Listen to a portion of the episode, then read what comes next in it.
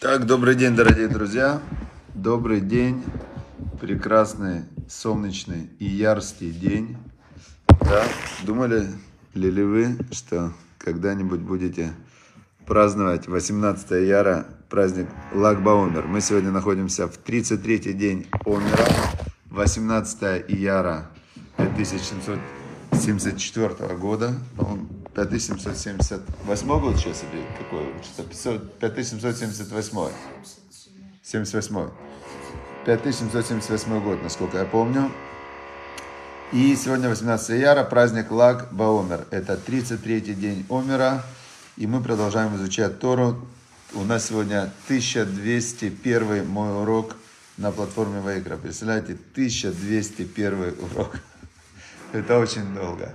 Это просто удивительно, что у меня, наверное, нет ни одной вещи, которую я вот так вот системно делал. 1201 урок.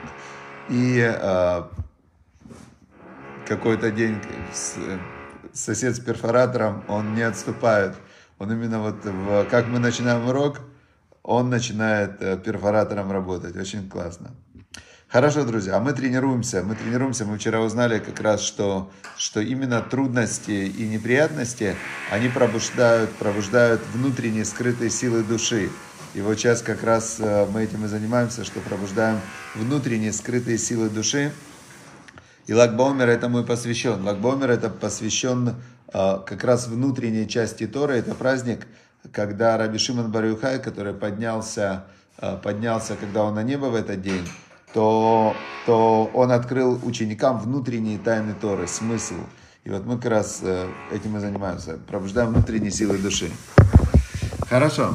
Значит, э, книга Айом Йом, то, что составил когда-то Любавич Рэбе, это был один из величайших лидеров поколения э, предыдущего. И он, когда был в молодости, он составлял книгу айом-йом. На каждый день какие-то такие пазлы, фрагменты о том, как вели себя и что делали э, рэбы, любавические рэбы предыдущие до него. Он был седьмой рэбе, а до него было шесть рэбе. И вот здесь он пишет. Умил, у Мителер Рэбе, Мителер, Мителер, Мителер Рэбе, это Рэбе Довберова звали, а Мителер его так называли. Второй Любавический Рэбе, он был второй. Значит, э, да, шалом всем. У него праздник Лагбаумер сегодняшний был одним из самых значительных праздников. Вместе с хасидами, как он его праздновал? Вместе с хасидами он выезжал в этот день на природу.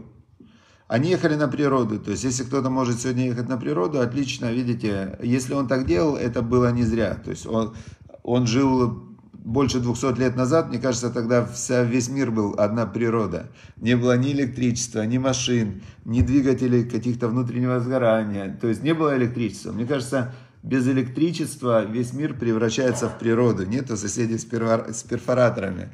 У него не было соседей с перфораторами. Он жил в деревянном доме.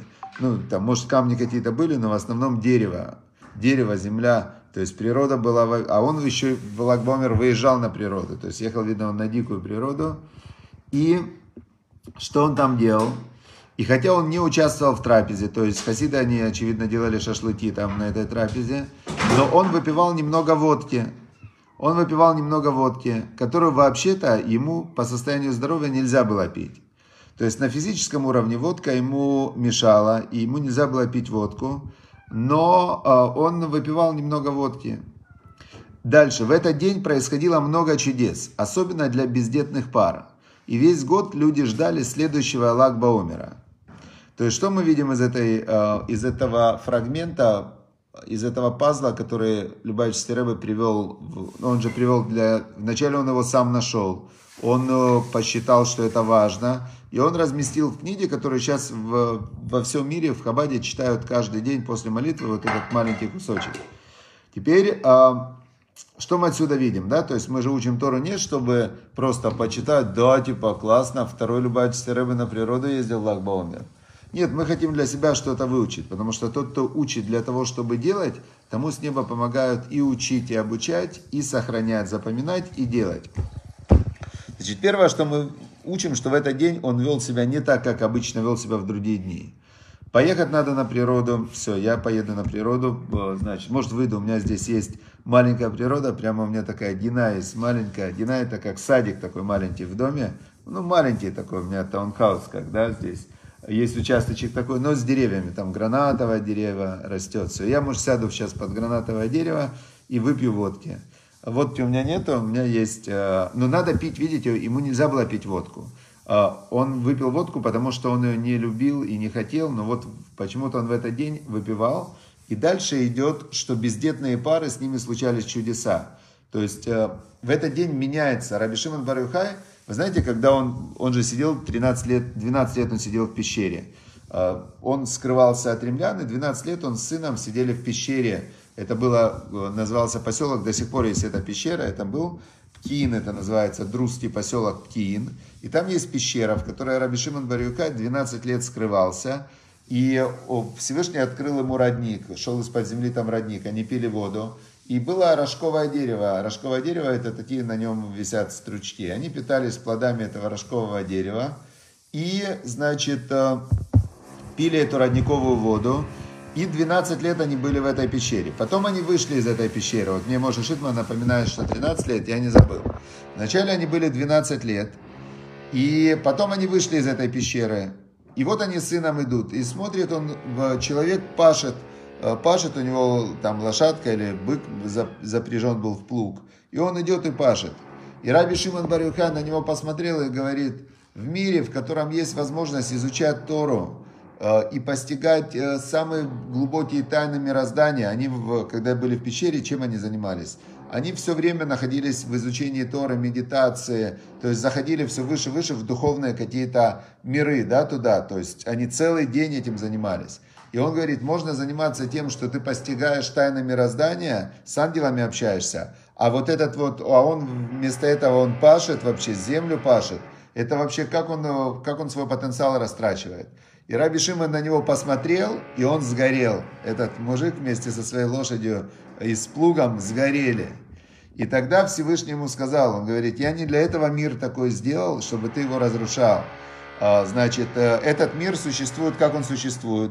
У каждого есть свой потенциал, свое место. Мужик с перфоратором должен, э, должен украшать свой дом и нас тренировать, чтобы мы пробуждали внутренние силы души. А, мужик с э, плугом должен, должен дать хлеб, чтобы мы после урока покушали и пробуждали внутренние силы своей души. А кто-то должен, э, кто-то должен э, изучать тайны Торы и постигать тайны Торы, а кто-то по-простому должен соединять эти миры, как мы стараемся с вами делать. И Всевышний ему сказал, нет, говорит, ты э, еще должен год посидеть. И он год посидел еще в, в еще год в пещере, успокаивался, чтобы принять мир таким, какой он есть. То есть у каждого есть возможность э, подниматься на любые духовные уровни, расти духовно, но ты не можешь разрушать мир, который сделал Бог. Он каждому созданию дал свой путь. И ты можешь идти по, своем, по своему пути, но нету ни у кого из нас ни силы, ни права, ни возможности заставлять мир двигаться так, как нам хочется. То есть мы можем это делать только с, с согласия других людей. Поэтому война, она запрещена. То есть война, когда люди хотят заставить других людей делать что-то, что-то у них забрать, она запрещена насильно это делать. То есть защищаться можно и нужно. То есть ты должен защищаться. Нападать ты не можешь. То есть ты не можешь нападать и убивать людей, потому что тебе не нравится, как они думают. Это то, что Бог сказал даже Раби Шимон Барюхаю, даже когда он, может быть, был и прав. Даже когда он, э, он с самыми высокими духовными побуждениями возмутился, что человек растрачивает свой потенциал и не изучает Тору, и не, там, не занимается духовным ростом. Бог ему сказал, послушай, я в своем мире разберусь, это мой мир, а ты занимайся собой. Хочешь учить Тору – учи. Хочешь духовно расти – расти. А, значит, у каждого есть свобода выбора. Он хочет пахать – пусть пашет. Значит, если даже он хочет а, делать что-то незаконное с точки зрения Бога, то тогда Бог с ним сам разберется.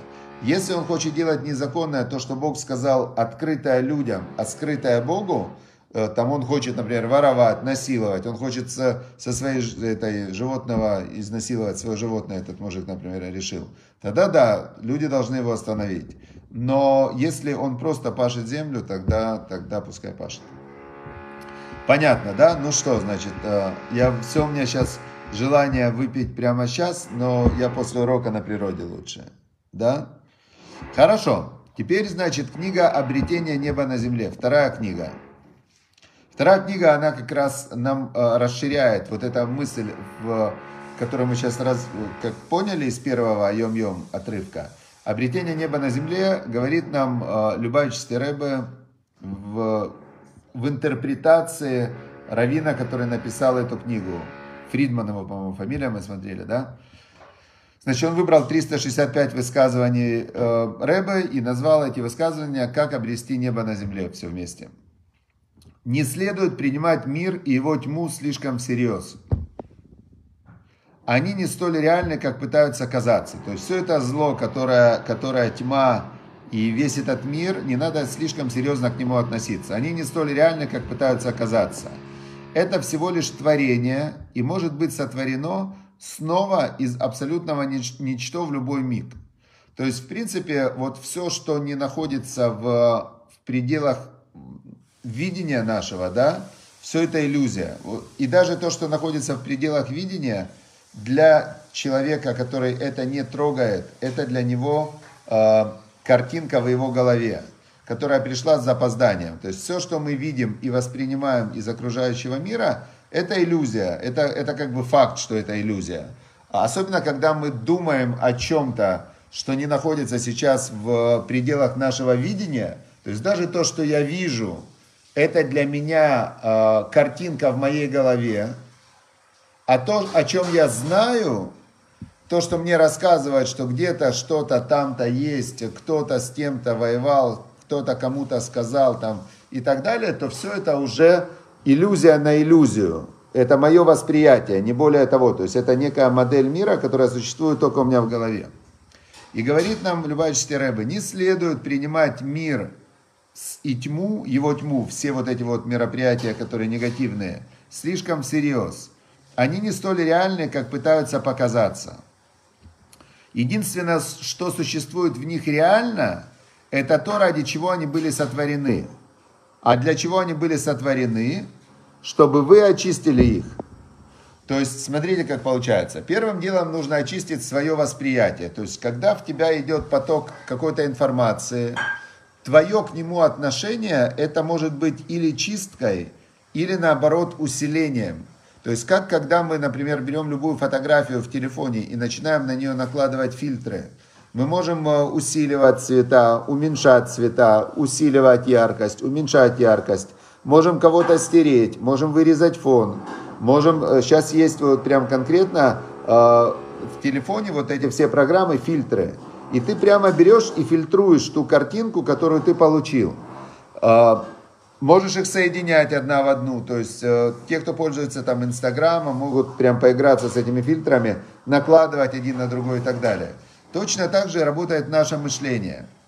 И когда человек принимает какую-то информацию, то он может ее обдумать с точки зрения очищения. Да, как я могу ее очистить? Как я могу очистить ее духовным цвет, светом, светом Торы, своей верой, своей любовью, с любовью ко Всевышнему. Я помню, когда-то я э, спросил Равбинсона Зильбера, э, вот этот известный вопрос, э, где был Бог во время катастрофы? Да, он говорит, ты знаешь, я какая-то прочел какую-то книгу на этот счет, и мне было интересно, что думает Рав Бенсон. А Рав Бенсон, он мне говорит, ты знаешь, говорит, а я на эту тему не думаю.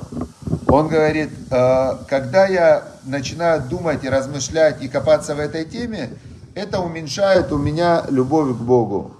То есть это э, увеличивает страх перед Богом, но уменьшает любовь к Богу. Потому что катастрофа, война – это проявление качества Всевышнего, которое называется дин, суд – Э, суд, то есть это же Бог, это же царь царей, это творец мироздания, это не какой-то там, вернее не так, Знаете, есть такой папочка, папа, папочка простит. Да, у Бога есть огромная-огромная любовь, он источник любви в мире. Это главное его качество. Но у Бога же есть также качество, которое называется дин, гура, строгость. И это, это тоже он, это тоже Бог. Яэль. Это тоже Бог. И э, Бог это как воспитание, да, есть любовь, есть строгость. И если человек, если взять ребенка и воспитывать его только любовью, то ребенок, он, э, он вырастет э, не, не, как сказать, э, неполноценным человеком, потому что мир устроен именно на этих двух основах, плюс и минус, любовь и страдание. И если человеку не дать иммунитет, стресс, э, обучение не дать через страдания, то он будет неполноценным. Он попадет в мир, котором э, он не сможет существовать. Мир устроен на строгости и на любви.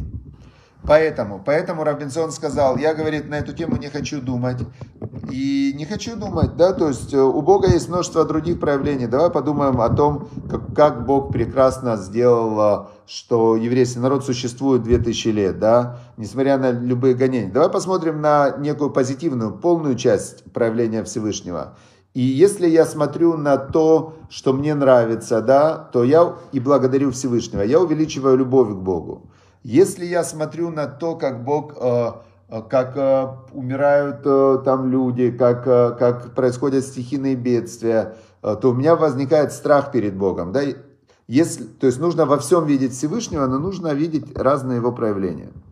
Значит, единственное, что, что в них реально, во всей тьме мира, во всем том зле, которое обычно у людей вызывает страх, это то, ради чего они были сотворены.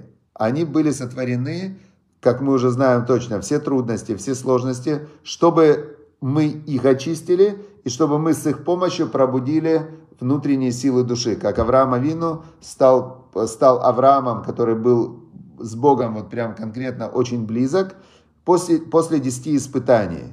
То есть, и Бог сказал, что я всю награду за 10 поколений до Авраама отдаю Аврааму. И после этого Мишна Пертиавод и, значит, э, дал он Аврааму Эсер Нисьонот, 10 испытаний дал он Аврааму. Что это значит? То есть, это конкретно он назвал Авраама мой любимый и любящий меня. У них прям такая была любовь между Богом и Авраамом. Но как проявлялась любовь со стороны Бога, он давал Аврааму испытания, испытания, испытания, испытания.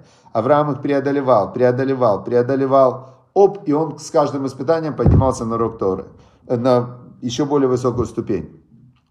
Это как э, человек, который занимается спортом, да? Он еще нагрузка, еще нагрузка, еще нагрузка, еще нагрузка. И он стал сильным. Стал сильным, пробежал, там, вот у меня сейчас есть один знакомый, он сейчас забежал на гору, там, 75 километров пробежал. Но он реально для того, чтобы стать таким выносливым, он преодолевал огромные-огромные сложности. А до этого он весил больше 100 килограмм и ел в удовольствие. Вообще, прямо вся его жизнь была сплошное удовольствие, да. Только единственное, у него было там 45 килограмм лишнего веса, и он не мог на ступеньку на второй этаж подняться. Но удовольствий зато у него было много. Сейчас он бегает, у него другие удовольствия. Удовольствие от преодоления себя, удовольствие от соревнований – от побед, от тренировок, от, от того, что он просто выносливый, как конь, может там 24 часа не есть, не спать. То есть у него сейчас другой уровень удовольствия, которые пришли к нему через испытания. Понятно, да, как работает? Интересно. Теперь э, сегодняшний раздел недельной главе, он буквально нам осталось минута-две. Он э, говорит о том, помните, вчера мы говорили, как человек, который посвятил себя Богу, который посвятил своих животных Богу, он может их выкупить, то есть из храмовой собственности. Здесь речь идет о полях. И речь идет о полях, и что вот, э, если человек посвятил свое поле храму, то это всего лишь на 49 лет. В 50-й год, как мы знаем, все возвращается владельцам. Дальше идет, как он может его выкупить, если он посвятил сразу после юбилейного года поля, как он его выкупает. А если он в середине этого цикла, прошло 25 лет, 25 лет до выкупа, как рассчитывается стоимость поля, стоимость выкупа? То есть это очень интересно тем, кто занимается сельским хозяйством, очень интересно, ну, в принципе, людям, но я думал, какая практическая польза есть э, нам. Зачем Бог так подробно писал в э, Торе ну не Бог писал, Машерабейну записывал, и Бог дал нам эти законы, как выкупать эти поля.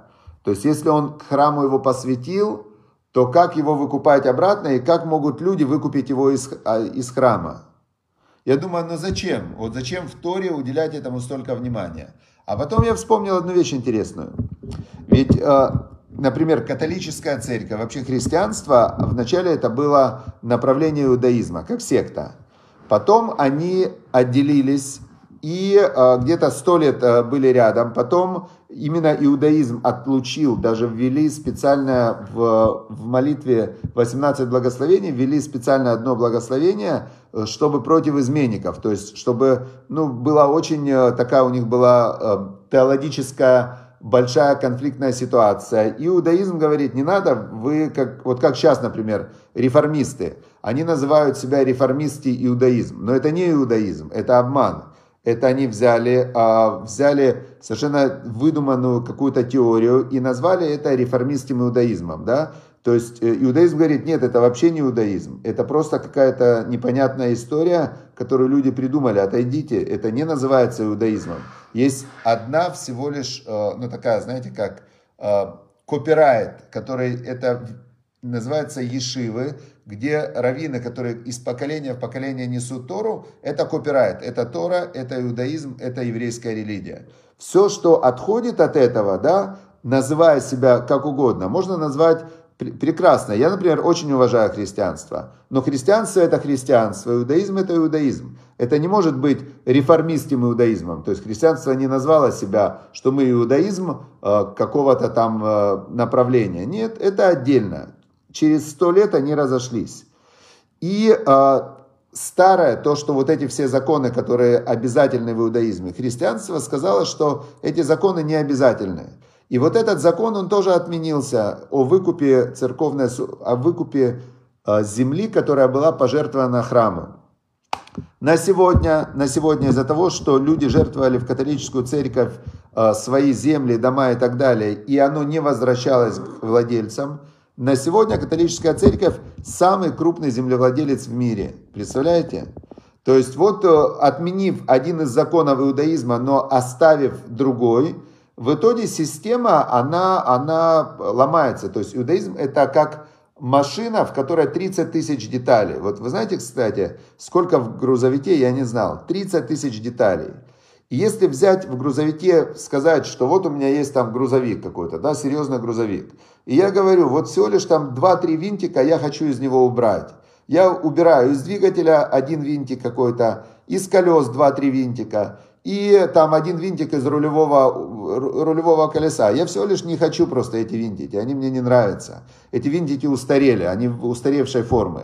И я вытащу 5 винтиков из грузовика. И этот грузовик, если он будет ездить там и работать, в, как, в какой-то момент он развалится. Это уже не будет грузовик, в котором 30 тысяч деталей, где все продумано. Если в Мерседесе от колеса, одного колеса открутить одну гайку, то на скорости 200 километров э, это колесо отвалится, скорее всего. Я не уверен, но я думаю, что одна всего лишь гайка, если ее убрать, она рушит всю машину. Или там э, другой пример я могу взять. Возьмите, залезьте в компьютер, где все эти системные папки, которые управляют компьютером, и сотрите две. Просто вам название не нравится. Вся система может полететь. Поэтому, поэтому вот эти законы, если мы увидели сейчас по католической церкви, что если убрать законы выкупа земли, пожертвованной храму, то тогда она будет накапливаться, накапливаться, накапливаться. В итоге на сегодня католическая церковь, э, я слышал, что там никто точно не знает, сколько у них денег, но у них миллиарды, десятки миллиардов долларов у них сохранилось. И сейчас у них эти деньги успешно отсуживают жертвы педофилов, э, священников, потому что это тоже открутили гайку. Сказали, что не надо, если ты любишь Бога, типа не женись. А Бог сказал первому же человеку, который уже больше, чем Адам решен, первый человек любил Бога, никто Бога не любил. Они были прям как одно целое. Он ему сказал, плодитесь и размножайтесь. Так если Бог сказал, плодитесь и размножайтесь, как я могу сказать, нет, я не буду плодиться и размножаться. Я типа папа римский, я люблю Бога, поэтому я не женюсь и буду, как пойду против природы человеческой. Как это так? То есть нельзя откручивать гайки. Если написано в Торе, значит написано. Хочешь с Богом быть близким, делай то, что Бог сказал. Все, всем удачи, успехов, э, благополучия, здоровья. И эта глава Бехуката, ее надо перечитывать э, прям конкретно. Бог сказал, если вы будете по моим постановлениям поступать, у вас будет все великолепно. Здоровье, благополучие, э, деньги, богатство, жена, дети. Все будет прекрасно. Только выполняйте мои заповеди. Если нет, выбирай. То есть у тебя свобода выбора. Ты человек, ты свободен, но знай, неприятности будут. Все, я всем желаю, чтобы у нас было у всех много добра и благополучия. Видите, даже сосед с перворатором, когда ты перестаешь на него обращать внимание, он в какой-то момент замолкает. Все, закончится война, я вам гарантирую. Война скоро закончится. Все раненые выздоровят, вернутся домой, и будем опять жить мирно и хорошо, долго и счастливо, жениться, рожать детей и, значит, делать друг другу радость. Все, всем удачи и успехов.